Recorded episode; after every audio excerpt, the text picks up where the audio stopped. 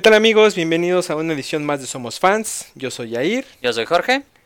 Y el día de hoy vamos a hablar de estas caricaturas japonesas, mejor conocidas como anime. Sí, básicamente decidimos tomar como anime lo que sea dibujado con un estilo de caricatura.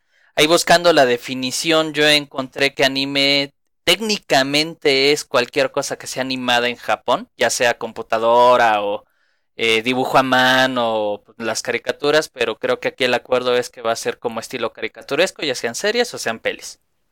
Sí, justo eso también creo que hace que pueda entrar como las animaciones que están hechas en Corea, como por ejemplo, creo que Knights of Sidonia que está en Netflix, pues es coreano la animación, pero pues para nosotros es, es anime finalmente.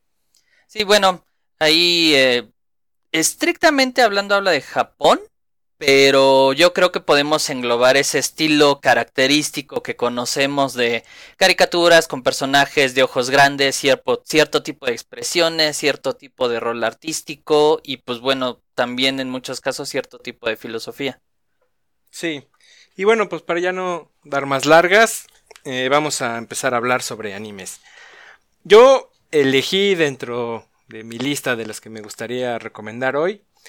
Es un anime que creo data de la época en que, al menos aquí en México, el anime como tal no era una distinción, sino solo todos eran dibujos animados, sin importar de dónde venían, pero pues, ya con el tiempo uno se da cuenta de que en realidad era anime. Yo estoy hablando de los Caballeros del Zodiaco.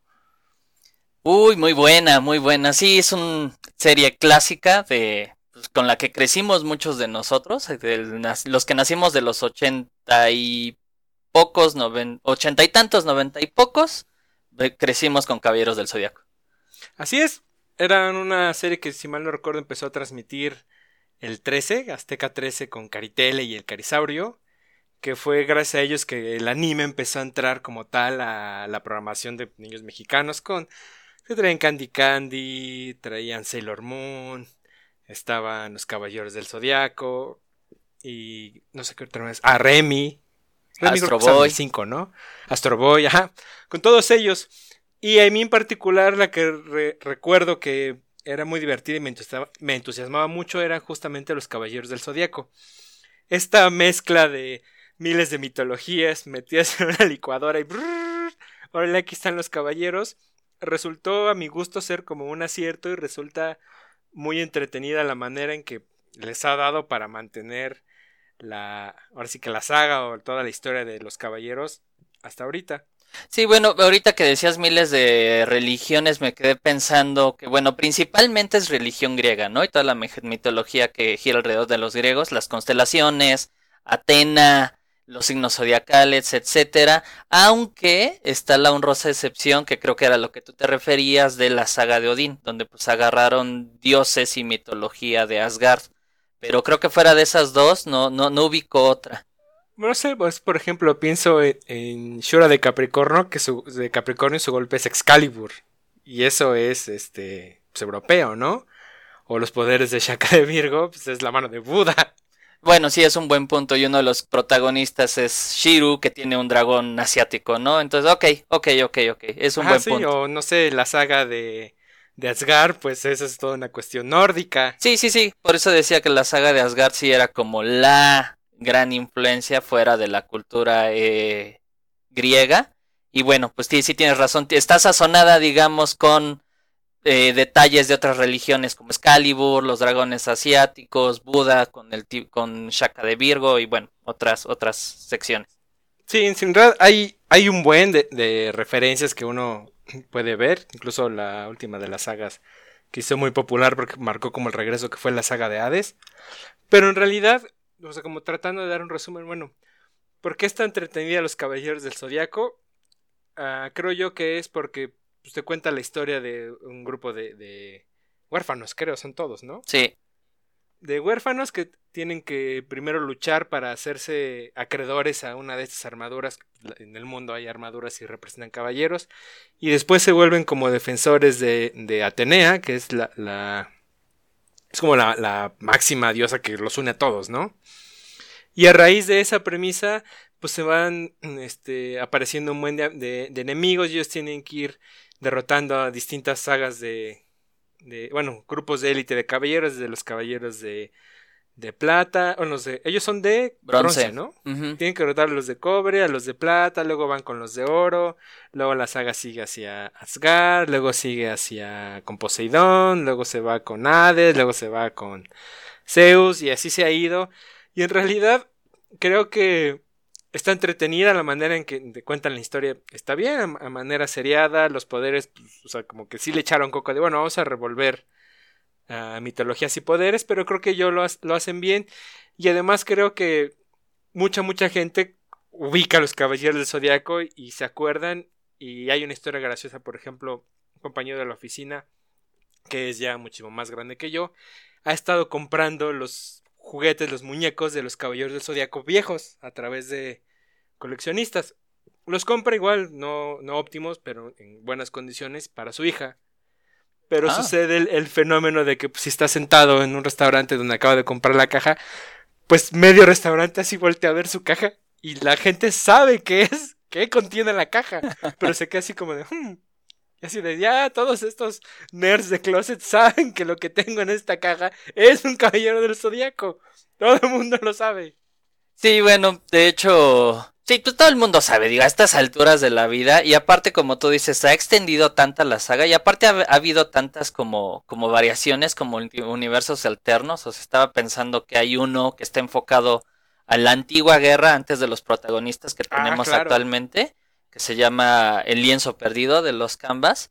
Sé que está corriendo una con las aventuras de los caballeros dorados actuales entonces, pues como que le han dado, pues como sigue dan, sigue ya es una franquicia grande y siguen generando productos, pues todo el mundo al menos los ubica, aunque sea de lejitos. Sí, sí, sí, sí. Y bueno, pues más bien tú, ya dinos ahora. Ok. ¿Tú qué eliges? Bueno, pues yo, así como para abrir boca, opté por irme por un clásico, una que también, que tantito, esa, esta no la transmitieron tanto en la televisión abierta creo. Creo que la transmitían en el 22, pero en sí yo la conocí hasta después porque ibas a, plazas y comprabas los discos. Para no hacerme ya más pato, estoy hablando de Evangelion. Y en Genesis Evangelion.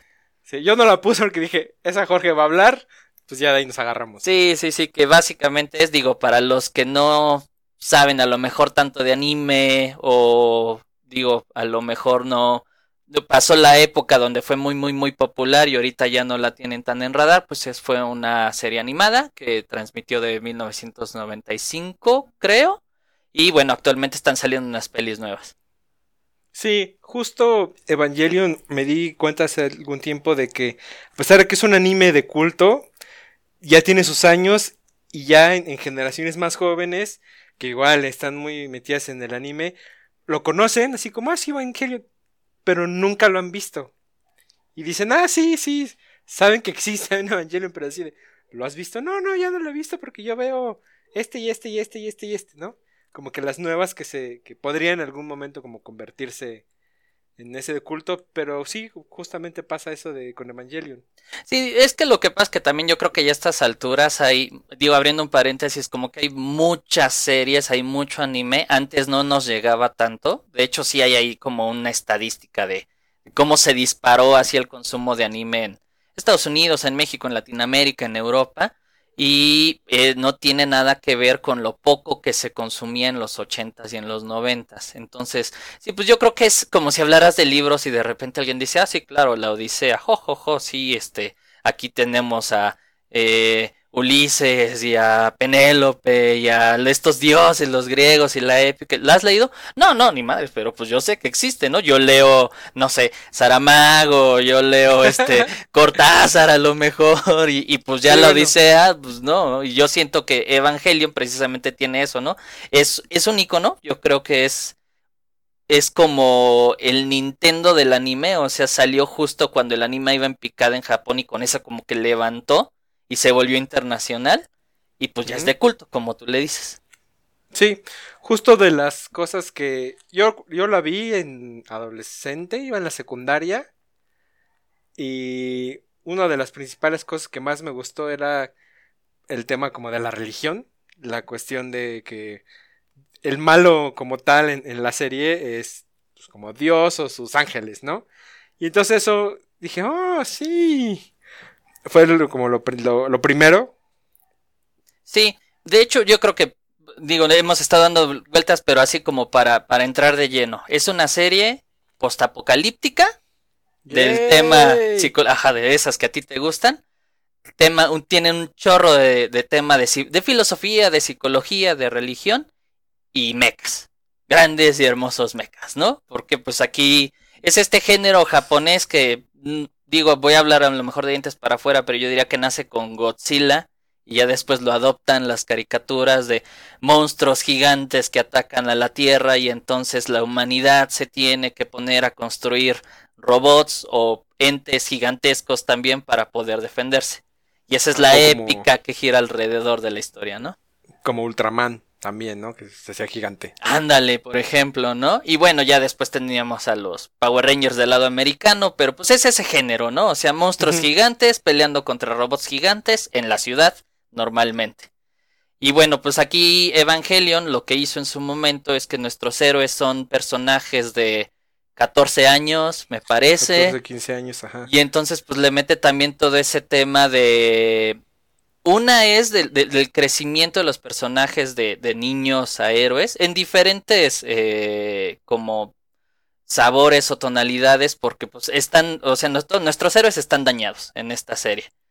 O sea, Shinji Kari, Asuka y Reyanami, que son creo que los más, eh, los, los principales, los rostros de la serie pues cada uno son, son muchachos que tienen sus problemas, cada uno, y mientras más te va contando a lo largo de sus 26 episodios, porque es una serie corta, más dos películas, una película que cuenta como el final verdadero, eh, pues en realidad te vas, te vas metiendo a este abismo de desesperanza, de contradicciones humanas, de egoísmo, de miedo, de, de amor, de desamor, o sea, yo sí creo que podría ser como una novela para adolescentes. O sea, nos cayó a nosotros en buen tiempo, porque tiene mucho drama. O sea, la ves años después y tiene mucho drama.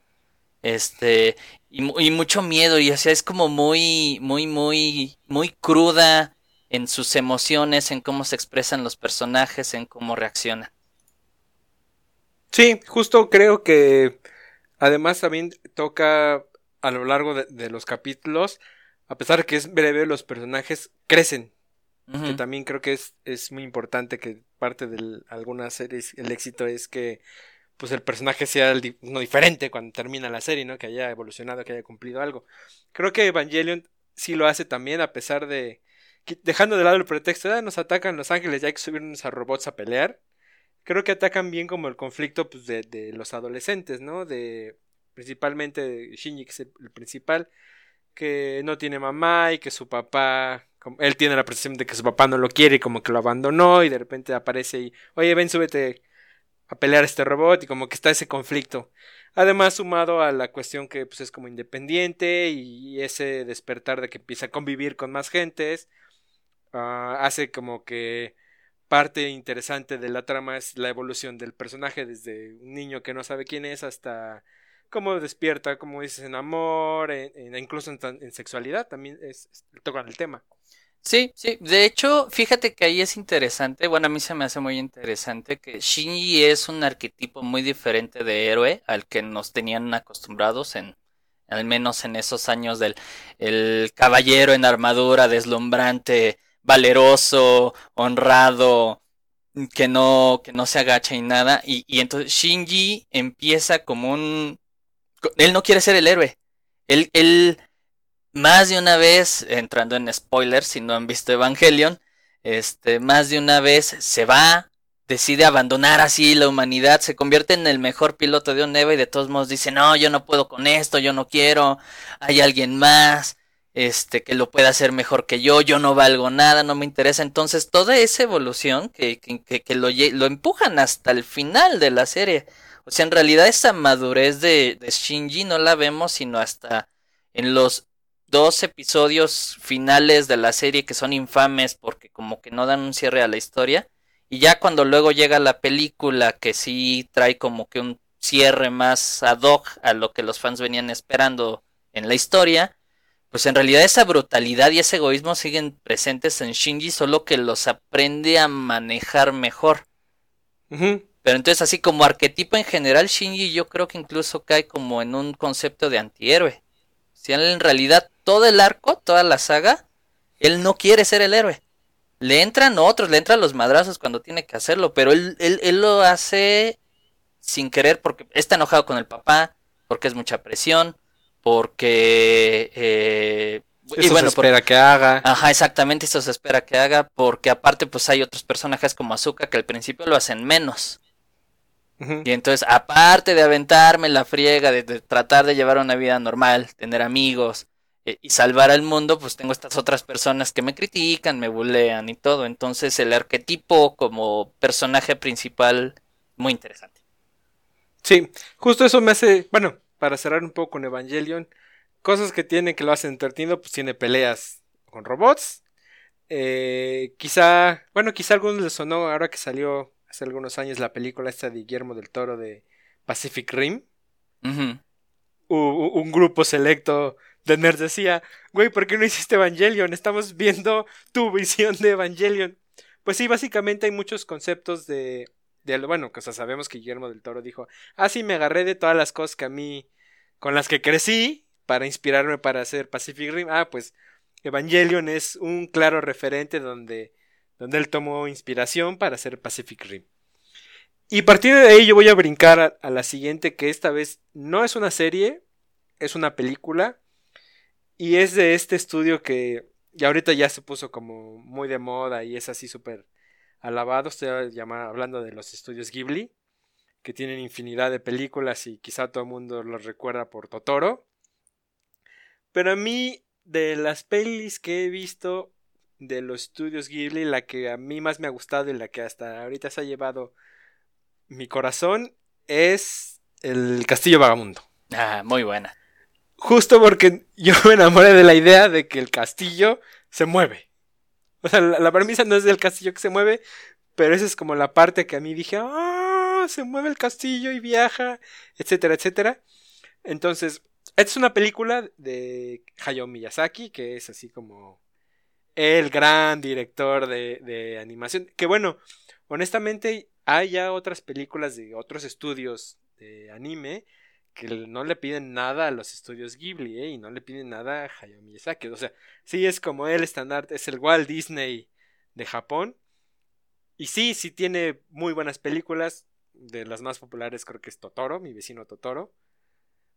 Y no sé, creo que otra es muy popular la Princesa Mononoke, Náusica o El viaje de Shihiro, por ejemplo. Creo que es la más popular de este lado del, del continente. Pero para mí creo que una que sí debe ser un, un deben verla, es El Castillo Vagabundo. Es esta historia un poco mágica de, de una chica que se convierte en una anciana y como que toda la aventura para poder recuperar su, su, forma original y en el proceso ayuda a otras personas, que en este caso es al, al príncipe, si mal no recuerdo, ¿no? Pues lo que pasa es que digo, tiene mucho que vi el Castillo Vagabundo, la verdad es que te voy a hablar mucho de memoria, pero eh, no recuerdo si era el príncipe o simplemente era el dueño del castillo, como que nunca le dan un es Es el dueño del castillo, sí, pero si mal no recuerdo tiene una maldición y algo no puede hacer. Como les digo, es como el Disney, pero japonés. Algo no puede hacer y alguien lo necesita ayudar y para eso la ayudan, esta chica lo ayuda, pero esta chica es una, la convierte en una viejita. Entonces no puede, digamos que usar sus encantos de, soy joven y bella para enamorar, sino que tiene que, usar su personalidad como tal. Y a la vez, pues, mete una, un buen de cosas Hayao Miyazaki que me parecen, o sea, como pequeños, todo ese como equivalente, pienso en La Bella y la Bestia, en que está el, el, reloj y el, el candelabro, el candelero, candelero y todos esos personajes de fantasía. Hayao los, mete, pero los reemplaza de una manera como más simple. En el caso del castillo vagabundo, los que cumplen esa función es Calcifer, que es una llama de fuego que, habla y se mueve y está muy cool. Y el castillo como tal, el castillo que es excelente viendo y que se puede desplazar y se mueven estos como mundos mágicos y como paralelos el mundo de la magia y el mundo como de los humanos. son una cosa interesante es que el castillo está como en cualquier lugar, en, en algún, como este mundo mágico, y donde se coloca, tú bajas y la puerta como tal te da la salida a un callejón en la ciudad normal. Entonces tiene buenos elementos, la animación está muy bonita y creo que si ya han escuchado sobre Hayao Miyazaki o han visto el viaje de Chihiro, les recomiendo que la segunda película que agarren sea El Castillo Vagabundo. Sí, de hecho yo estaba, estaba pensando ahorita cuando lo estabas describiendo que yo recuerdo mucho porque te iba a preguntar, ¿el, castillo va a algún lugar en algún momento? O sea, ¿tiene así un punto fijo al que tiene que llegar o está vagando, como lo dice el nombre?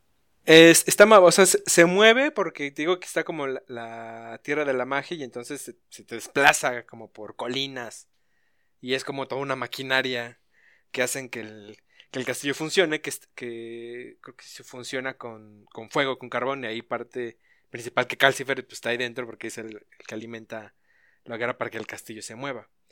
O sea, como tal, el castillo es... La historia no se centra en el castillo, aunque se llama el castillo vagabundo. Sí, precisamente hacia eso iba mi pregunta, porque digo, este Hayao Miyazaki, si yo soy fan también, pero eh, lo que me, siempre me ha llamado la atención de él es que, la atención de él, es que más que de, verdad, por ejemplo, tomándole eh, el, punto de referencia a La Bella y la Bestia, lo que más te llama la atención en La Bella y la Bestia, pues es que el castillo está encantado, que los personajes son objetos animados, que, que cantan, que tienen canciones, que es un musical, ¿no? Y Hayao Miyazaki tiene esta manera de presentarte mundos fantásticos, increíbles, mágicos, pero lo más importante son la relación de las personas, ¿no? O sea, yo me acuerdo mucho, tengo muy presente, con todo que no recuerdo los detalles, cómo esta, la protagonista se relaciona con Calcifer, porque al principio, pues como que él no era así de amistad, de, ah, sí, vente aquí al castillo a, a explorar y a conocer, y también es un misterio quién es el príncipe, con todo que lo ves y se presenta y te saluda, y sí tiene toda la facha de aristócrata, o sea, al final, ¿cómo vas conociendo la su maldición y qué es lo que hace para lidiar con ella? Es lo que le da la fuerza a la película. O sea, este Miyazaki tiene la, la, la muy buena cualidad de presentarte historias de personas en mundos mágicos y que te llame la atención la persona. Sí, y además sucede una cosa muy interesante y que creo que cobra muchísima relevancia ya en estos tiempos, es que a diferencia de Disney siempre que es muy atacado por esta cuestión de, de que los roles femeninos son las princesas y se tienen que casar con el príncipe y de esa manera van a ser felices y son las más bonitas, etcétera, etcétera, etcétera.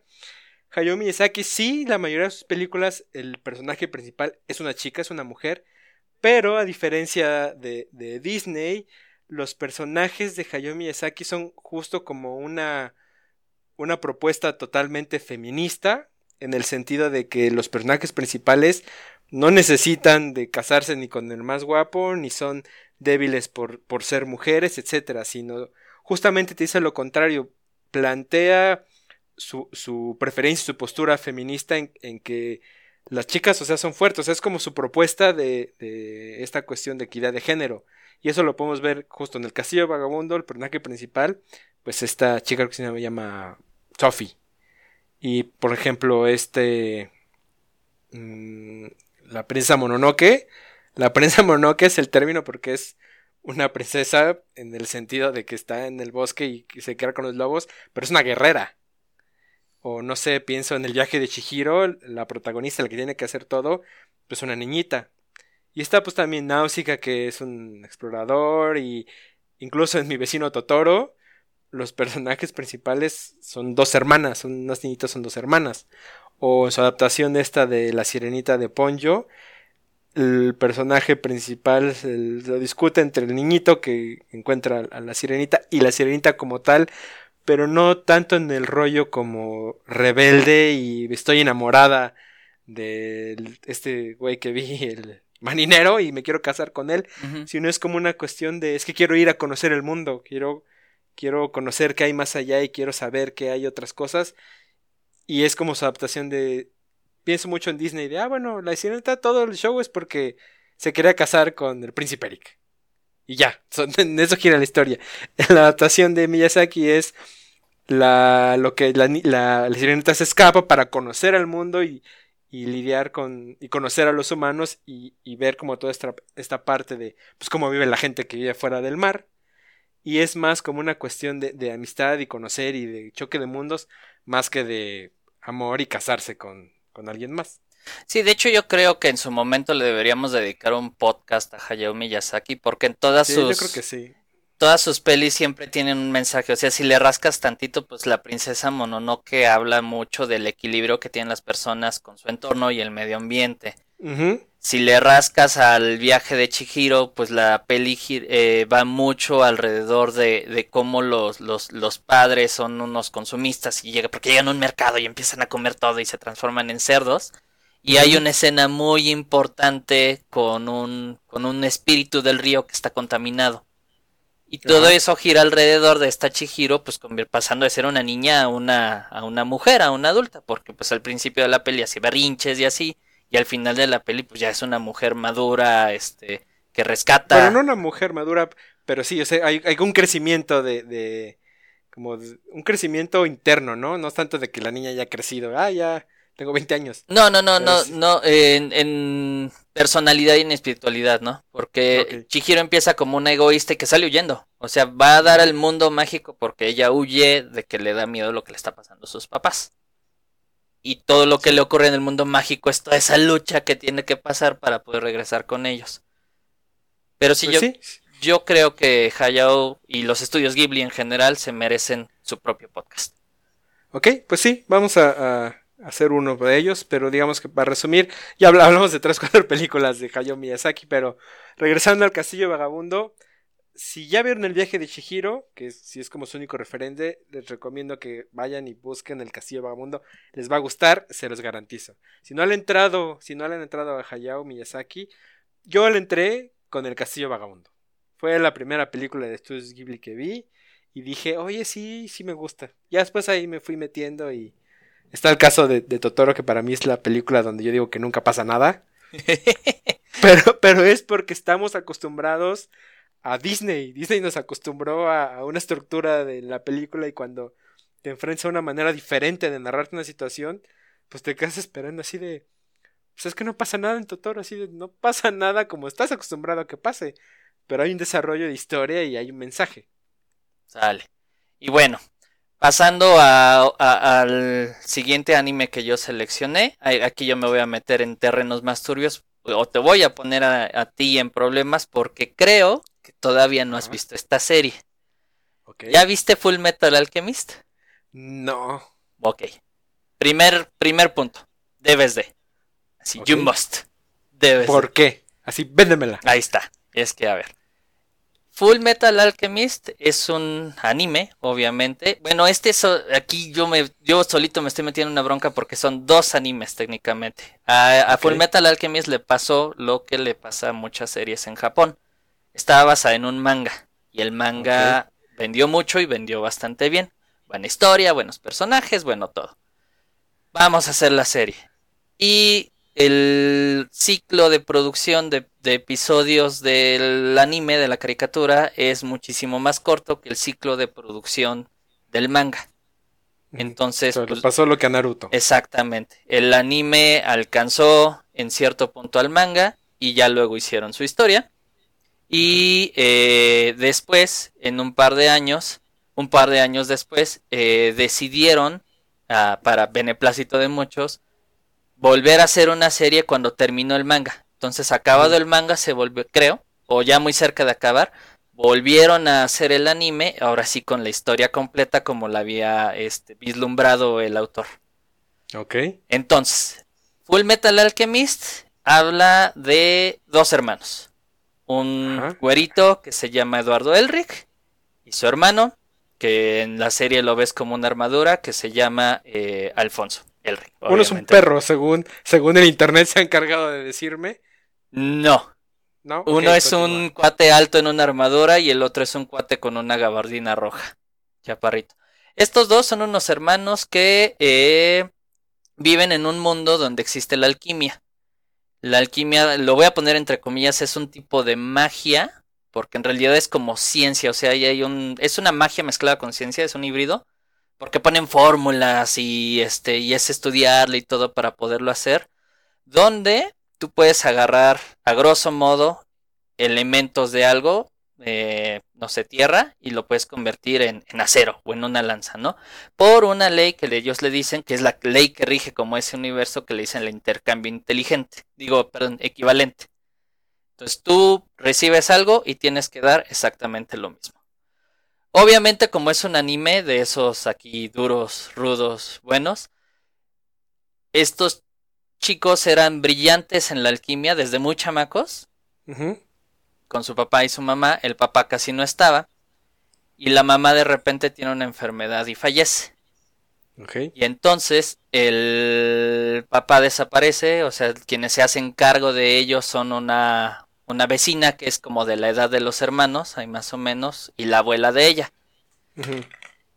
Y entonces, pues los niños se les hace fácil, ¿por qué no?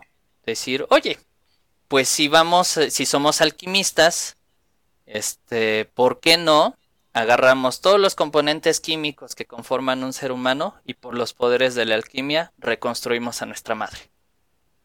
Ok. Y entonces ahí el pedo es que, pues obviamente por las leyes del universo, de ese universo que te explican después, pues meterse con la alquimia humana, que es como una, una subcategoría de la alquimia, es es prohibido, es como religión, es como si fuera un tabú. Ok.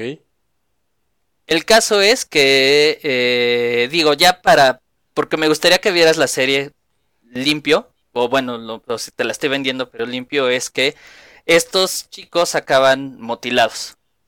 O sea... Vendido. Ajá. Y es la historia de cómo ellos buscan un artefacto mágico que se llama la piedra filosofal para poder restaurar sus cuerpos. No, ok. Pues sí, yo había escuchado mucho de. O sea, al grado de que ya le hicieron una peli live action, ¿no? Se la van a hacer. Sí, oh, sí es lo que vi que ya había thriller y como que es un boom muy grande y ya estaba lista para hacer, pero nunca la había visto. Tenía más o menos la idea de de por dónde iba, pero creo que ya mencionaste las palabras claves como para decir, ok, la voy a ver. Sí, sí, tienes que ver. Y ahí es donde está el, el problema que yo tengo, porque pues obviamente tienes dos series. Entonces la pregunta, a lo mejor tú me preguntarás, bueno, ¿y cuál veo? Mi respuesta va a ser, ve las dos. ¿Por qué? Porque en la primera, la introducción de personajes y cómo inician en toda esta eh, aventura para, para poder recuperar sus cuerpos, es mucho, está mucho mejor sentada en la primera serie, cuando la serie está, está muy apegada al manga. Cuando se separan del manga, digo, tú puedes decidir seguirla viendo. El final, como en muchos lados ocurre, tú en particular, pues no encanta. Dices, sí, acabó, está bien. Y ya después en la segunda serie, esa introducción de personajes, ese ponerte las bases de por qué funciona el mundo como funciona, a mí me da la impresión de que ellos dijeron, pues ya, ya viste la primera serie, no te voy a, no le voy a dedicar 40 episodios a volverte a poner las mismas bases. Te voy a volver a, voy a retocar los puntos importantes, pero vámonos a, a, a, lo que no has visto. E, entonces, de la segunda mitad para adelante, la segunda es muy buena y el final es muy satisfactorio.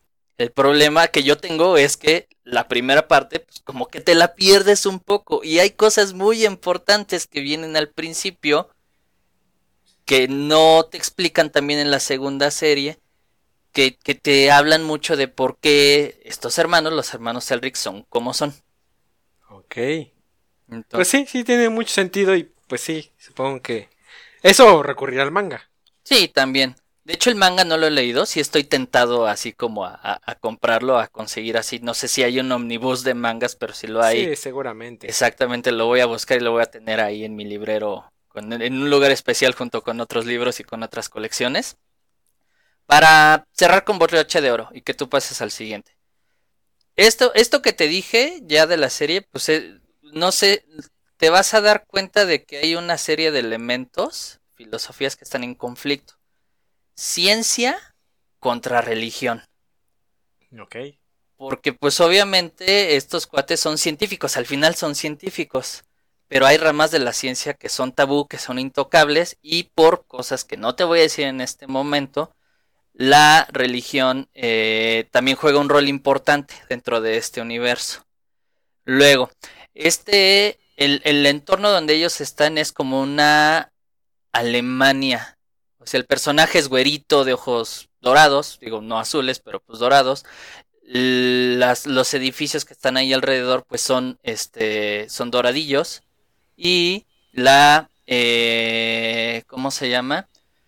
La historia de ese país, de ese mundo, está tachado por la guerra. O sea, hace muchas referencias a la Alemania de la Segunda Guerra Mundial. Ok. De hecho, para tú ser un alquimista necesitas una licencia del ejército. Y, y, y, y pues cuando tú obtienes esa licencia, pues te conviertes en un soldado y entonces estás adentro de la agenda del ejército para poder, eh, para poder ejercer la alquimia. Entonces hay muchos temas ahí de filosofía, alma, gobierno, militares, que le dan así, es, es, un plot muy, muy, muy completo. Y aparte, no, no quiero dejar pasar. Las escenas de acción, las batallas, son magistrales. Ok. Entonces, digo, a mí me encantan, son una delicia verlas. La música es buena, no es espectacular, pero es buena. Y pues bueno, es ampliamente recomendada. Deberías de verla. Ok, pues sí, la, la, la voy a ver, voy a buscar si está por ahí. Y la voy a meter a, para verla en los trayectos largos. Esto ahora a mí me hace pensar en... Tengo, tengo ahí como una disyuntiva sobre otras series que me gustan y creo que ahorita voy a, voy a decantar por algo que quizá nadie esperaba, pero yo les voy a recomendar Dragon Ball. Ah, ok. Sí, no, yo no la veía venir.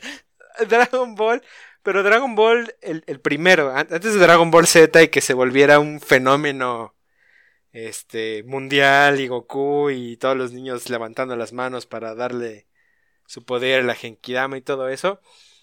Antes de Dragon Ball Z, Dragon Ball se me hace una serie muy buena. Muy buena porque te cuenta la historia de, pues, de Goku como tal, cuando sus años como de niño y todo su entrenamiento. Y es una serie que a, mi gusto la prefiero porque comparando con Dragon Ball Z que las cosas se han ido escalando hasta la nueva, el torneo ahorita que está ahorita Dragon Ball. Que ya son, son cosas de vamos a hacer un, un torneo de universos. Y es, todo se escala a una magnitud así súper poderosa, omnipresente. Que para mi gusto pues ya no me interesa, no tiene chiste. Pero Dragon Ball, la, saga primera de Dragon Ball, tiene como oh, tiene todos los elementos que, que hicieron pues, a Dragon Ball muy popular. Tiene la historia del entrenamiento de Goku, cómo conoces amigos, las cuestiones estas de los torneos, que los, los torneos de las artes marciales, pues era una cosa como más llevadera, ¿no? No eran extraterrestres que venían y con un disparo volaban medio planeta, sino era como una cosa, voy a decirlo, más local. Ajá. Y por lo tanto siento como que tenía más feeling y tenía más interés porque finalmente ves el, el pues todo lo que tiene que, que vivir Goku de que cuando lo reciben hace básicamente sin ningún spoiler el primer capítulo su abuelo se muere y él empieza a buscar las chingadas esferas del dragón para revivirlo. Y entonces, bueno, sí. Fíjate que me, me hiciste recordar que hay unas, hay, hay, porque Japón tiene en la mayoría de sus series una filosofía oriental que es muy bonita, es muy padre, es muy buena este aprenderla que se llama, que es la de derrotarte a ti mismo, ¿no? O sea, Ajá. primero tienes que vencerte a ti para vencer al enemigo.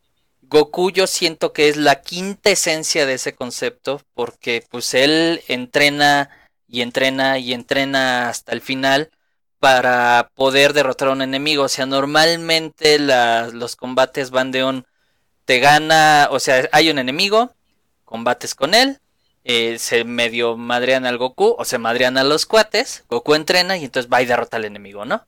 Uh -huh. Y eso lo han re reiniciado hasta la náusea porque no no evoluciona ese concepto, o sea, Goku se vuelve como tú dices este eh, ente omnipotente, omnipresente que llega un momento en el que si Goku no puede, el resto de la Tierra o el resto de la galaxia se pueden unir y de todos modos no van a lograrlo.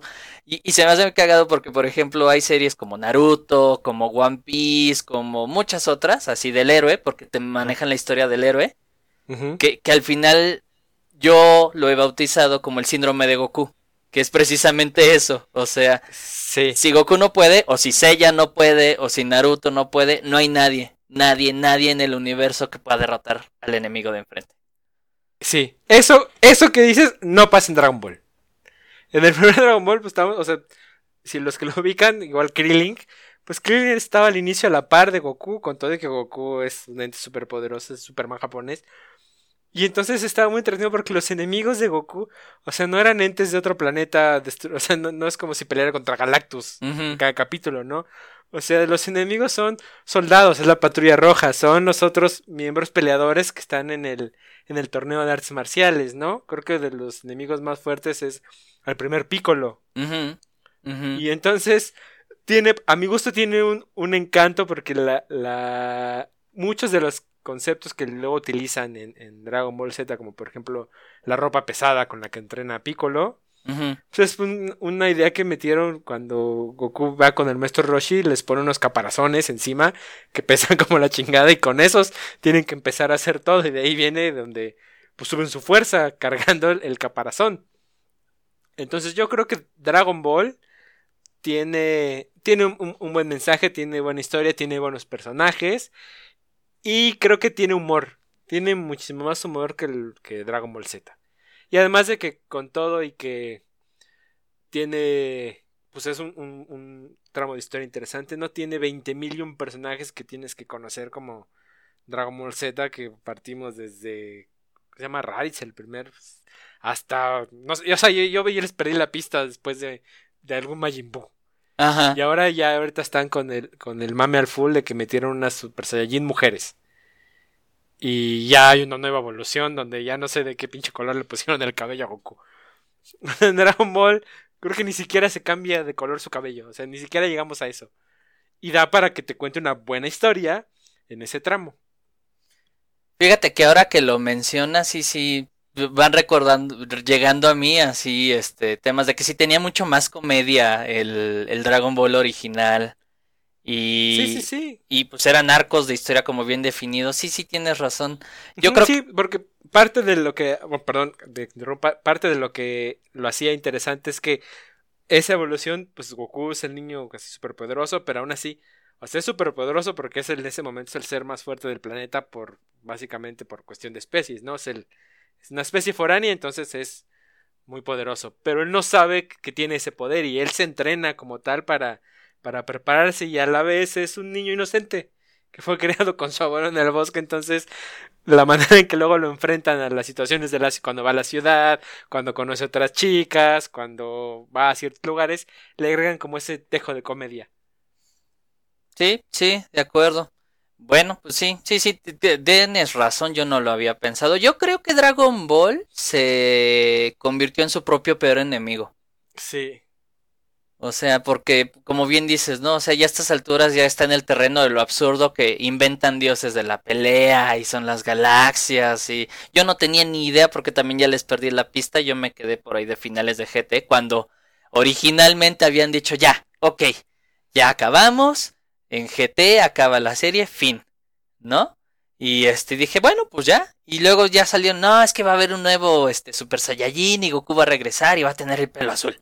Yo dije, no, no, ya, si, si de por sí, ya por ahí de GT, ya yo no, este, pues ya no me, ya no me llamaba, ya no me interesaba, porque pues era la, era la misma fórmula una y otra y otra y otra vez. yo, pues, ni, yo, ni, siquiera llegué a GT, yo lo abandoné en algún punto en Z. Pero justo, vamos a hacer un pequeño paréntesis, One Punch Man hace mofa de, de esa idea de del superhéroe así inalcanzable y que yo todo lo puedo, etcétera etcétera, y creo que lo hace de una manera, pues como muy chistosa. Justo te plantean el mismo escenario de que es un tipo que es tan fuerte que solo de un solo golpe derrota a los enemigos.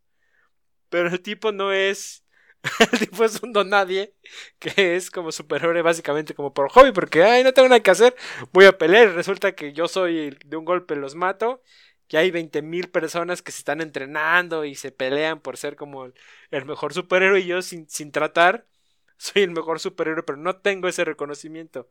Y entonces creo que ahí se hacen como mofa de esa, de esa idea. Sí, de hecho, a, mí me preocupa un poco porque One Punch Man ya tiene la segunda eh, temporada confirmada.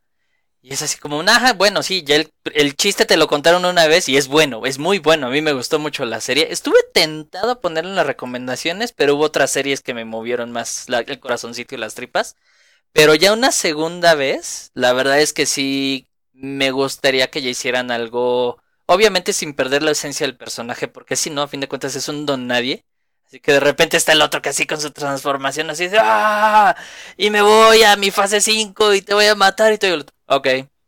Madre, ¿no? después lo mata, pero. Pero bueno, pues eh, yo, yo espero que One Punch Man le vaya bien. Que me gustó mucho, fue un buen chiste. Entonces, ojalá que no se convierta como en un Goku y sea el mismo concepto su propio enemigo.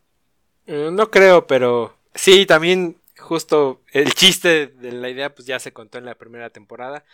Pero creo que, o sea, siento que sí puede dar como para más, ¿no? Así de bueno, y luego qué pasa, cómo llega o no llega, porque estrictamente en, lo que contaron en, el anime, pues todavía no tiene su nombre de One Punch Man.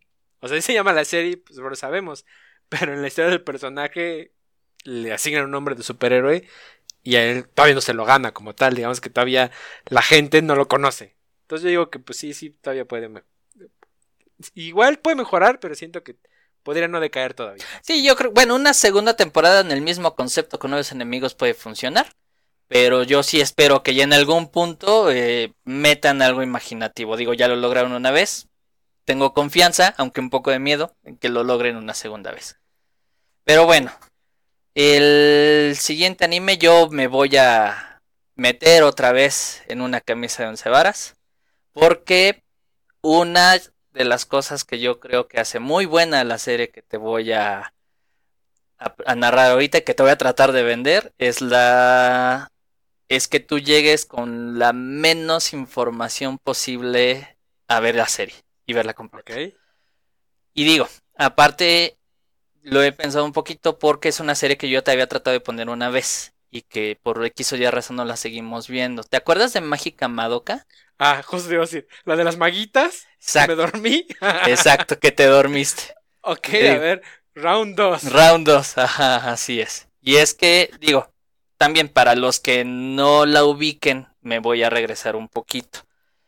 Eh, en Evangelion, digo, ya no lo mencionamos en ese momento, pero antes había series de robots, Robotech, Massinger Z, este, Gundam y otras, ¿no?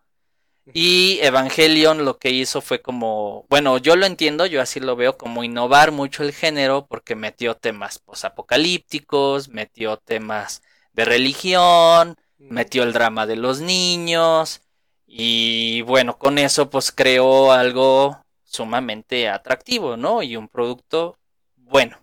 Entonces, yo me atrevería a decir que Mágica Madoka es al género de las chicas mágicas, Sailor Moon, Sakura Card Captor, eh, las, guerreras mágicas y otras.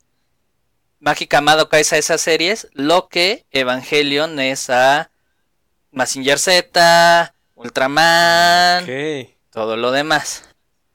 E, esa es una fuerte declaración, ¿eh, Jorge? Sí, sí, yo sé. No, y de hecho lo estoy diciendo con firmes convicciones. Porque obviamente, pues, mete mucho factor humano. Y mete una cosa que yo, no creo que sea spoiler, pero bueno, te, lo voy a decir. Eh, es una tragedia.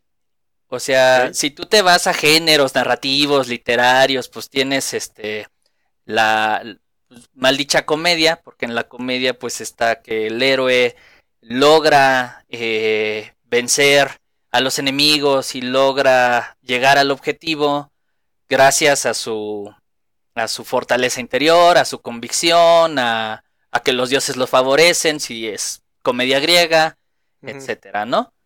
Eh, una tragedia, estrictamente hablando, narrativamente hablando, es cuando, a pesar de los esfuerzos del héroe, o porque el héroe tiene algún defecto que no puede ser eh, compensado por la historia, por la aventura, por el crecimiento, pues al final el héroe fracasa en su, en su, en su, en su aventura, en su odisea. Y entonces esa normalmente esa es la tragedia. Las tragedias no son eso de, ah, se murió fulanito y se mueren X personajes y entonces es muy triste, no, o sea... no, o sea, te refieres a, la tragedia completa, como el género, como tal. Una tragedia es un fracaso del héroe. Ajá. Entonces, obviamente la, la belleza también de la serie es para no llegar al síndrome de Goku y Naruto y que luego tengamos un One Magical Girl, One Spell Girl, es que ese final, o sea, lo intuyes, sabes cómo va a ser lo ves venir, pero no sabes qué forma tiene. Ok. Entonces, yo creo que Mágica Madoka hace eso y lo hace maravillosamente bien. Y de hecho, eso me llega al segundo, a la segunda parte donde tú te quedaste dormido, obviamente. Que es que esta es una serie corta, son dos episodios. Ajá. Y contrario a lo que hacen muchas series, que es lo que tú me llegaste a decir en algún momento, es que si es una serie corta para ir por en el tercer episodio a más tardar me tendría que tener ya atrapado. Y ya yo tendría que estar así, quiero saber qué más pasa, quiero, quiero, quiero saber qué le ocurre a estos personajes. Lo que Mágica Madoka hace es, eh, o bueno, su autor, el Gen Urubuchi, tengo grabado el nombre de ese cabrón, este, es suave y delicadamente ir colocando las piezas del rompecabezas y guarda la pieza central hasta casi el final de la serie. No me acuerdo si un episodio antes del final o dos episodios antes del final. Y la coloca. Y todo de repente hace, o sea, todas esas preguntas que uno se está diciendo de, ah, este, pero ¿por qué esto? ¿Por qué aquello? ¿Por qué este personaje reacciona de esta forma? Todo eso está contenido en el episodio 9, creo, algo así. Y, y, cuando lo suelta es un... ¡Boom! Y yo lo he platicado, por ejemplo, con mi hermano, que también le insistí mucho que la viera, con mi novia, que también que le insistí mucho que la viera, y ellos concuerdan, o sea, es ese episodio, cuando, cuando todo empieza a hacer clic, y empiezas a recordar así de, claro, por eso esto, por eso aquello, por eso lo otro, todo empieza a hacer sentido y es un, wow, y ves el cuadro completo, y dices, man, y, hace, es como una inversión y hace que valga la pena. Hay otra cosa que yo creo que, porque obviamente la serie es engañosa. O sea, es, o sea, la protagonista es de cabello rosa, de ojos rosas, su mejor amiga es de azul, cabello azul, son colores brillantes, ¿no? Y si la oyes en japonés, las voces son como chillantes, o sea, son muy ay, ay, ay, ay, y vamos aquí, vamos allá, y vamos a tener aventuras. Así es el concepto. Que yo creo que es parte del paquete Ajá, sí, supongo que es como para e-, ese, ese misleading Exactamente. Tiene una crítica de mi lado, que no me voy a ir mucho, pero el, hay un villano. Al final de cuentas descubres quién es el villano de la serie. La motivación del villano a mí no me gustó. Se me hizo un poquito... Y con todo y que es un universo mágico, siento que fue un poquito absurda. Sin embargo, la ejecución del villano, o sea, cómo lleva a cabo su plan malévolo, por muy absurdo que sea, también es este perfectamente maquiavélico. Y entonces yo creo que eso también es, porque es un buen villano al final. Con todo que es un absurdo, el, la motivación, en mi perspectiva, yo creo que es un buen villano al final. Y la otra es que conociéndote, seguramente el final no te va a encantar. Eh, quién sabe. Pero la, voy a verla otra Bueno, voy a, no puedo decir verla otra vez porque en realidad. Ni la recuerdas. Dos capítulos. Ajá, neta, no la recuerdo en absoluto. Sí recuerdo la vez que me dijiste, no, vela. Insististe dos, tres veces. Dije, bueno, está bien, ponla. Pero yo no me sentía en, en, el ánimo, no estaba yo en el mood como para decir, ah, ok. Y eso, en mi caso, sí es como importante. Si no estoy en el mood, ahí tienes el caso de Avatar. ¿Cuántas veces me estuve chingue, chingue, chingue que viera Avatar? Y nunca estaba en el mood y el día que estuve en el mood miles de años después me arrepentí de no haberla visto antes. En su momento. Sí, claro. Eh, Pero sí, sí, vamos a verla. Mira, yo ya sí, nada más para cerrar. O sea, yo creo que el final puede que no te guste, pero el viaje habrá valido la pena, en mi perspectiva. Y otra cosa que no quiero dejar pasar antes de que cerremos, la música también, el soundtrack es eh, exquisito. De hecho, yo tengo algunas canciones en mi celular para escuchar de cuando en cuando. Ni siquiera tienen voces, son todas. Muchos acordes, pero pues hay tonadas así de todos los colores, este, muy, unas muy alegres, otras muy tristes, otras muy melancólicas. Resulta que la que escribió el soundtrack es famosa en Japón y, y hace conciertos y así. Entonces, eh, sí, pues ya luego le busqué y dice, no, pues sí, porque la música es así maravillosa. Pues eso fue, estas son algunas recomendaciones. Yo creo que esto da para una segunda parte. Yo creo que, ¿te parece hacemos una segunda parte sobre, sobre anime? Sí, sí, sí, la podemos hacer después. Ok, pues esto fue todo. Yo soy Yair. Yo soy Jorge. Recuerden, sean fans.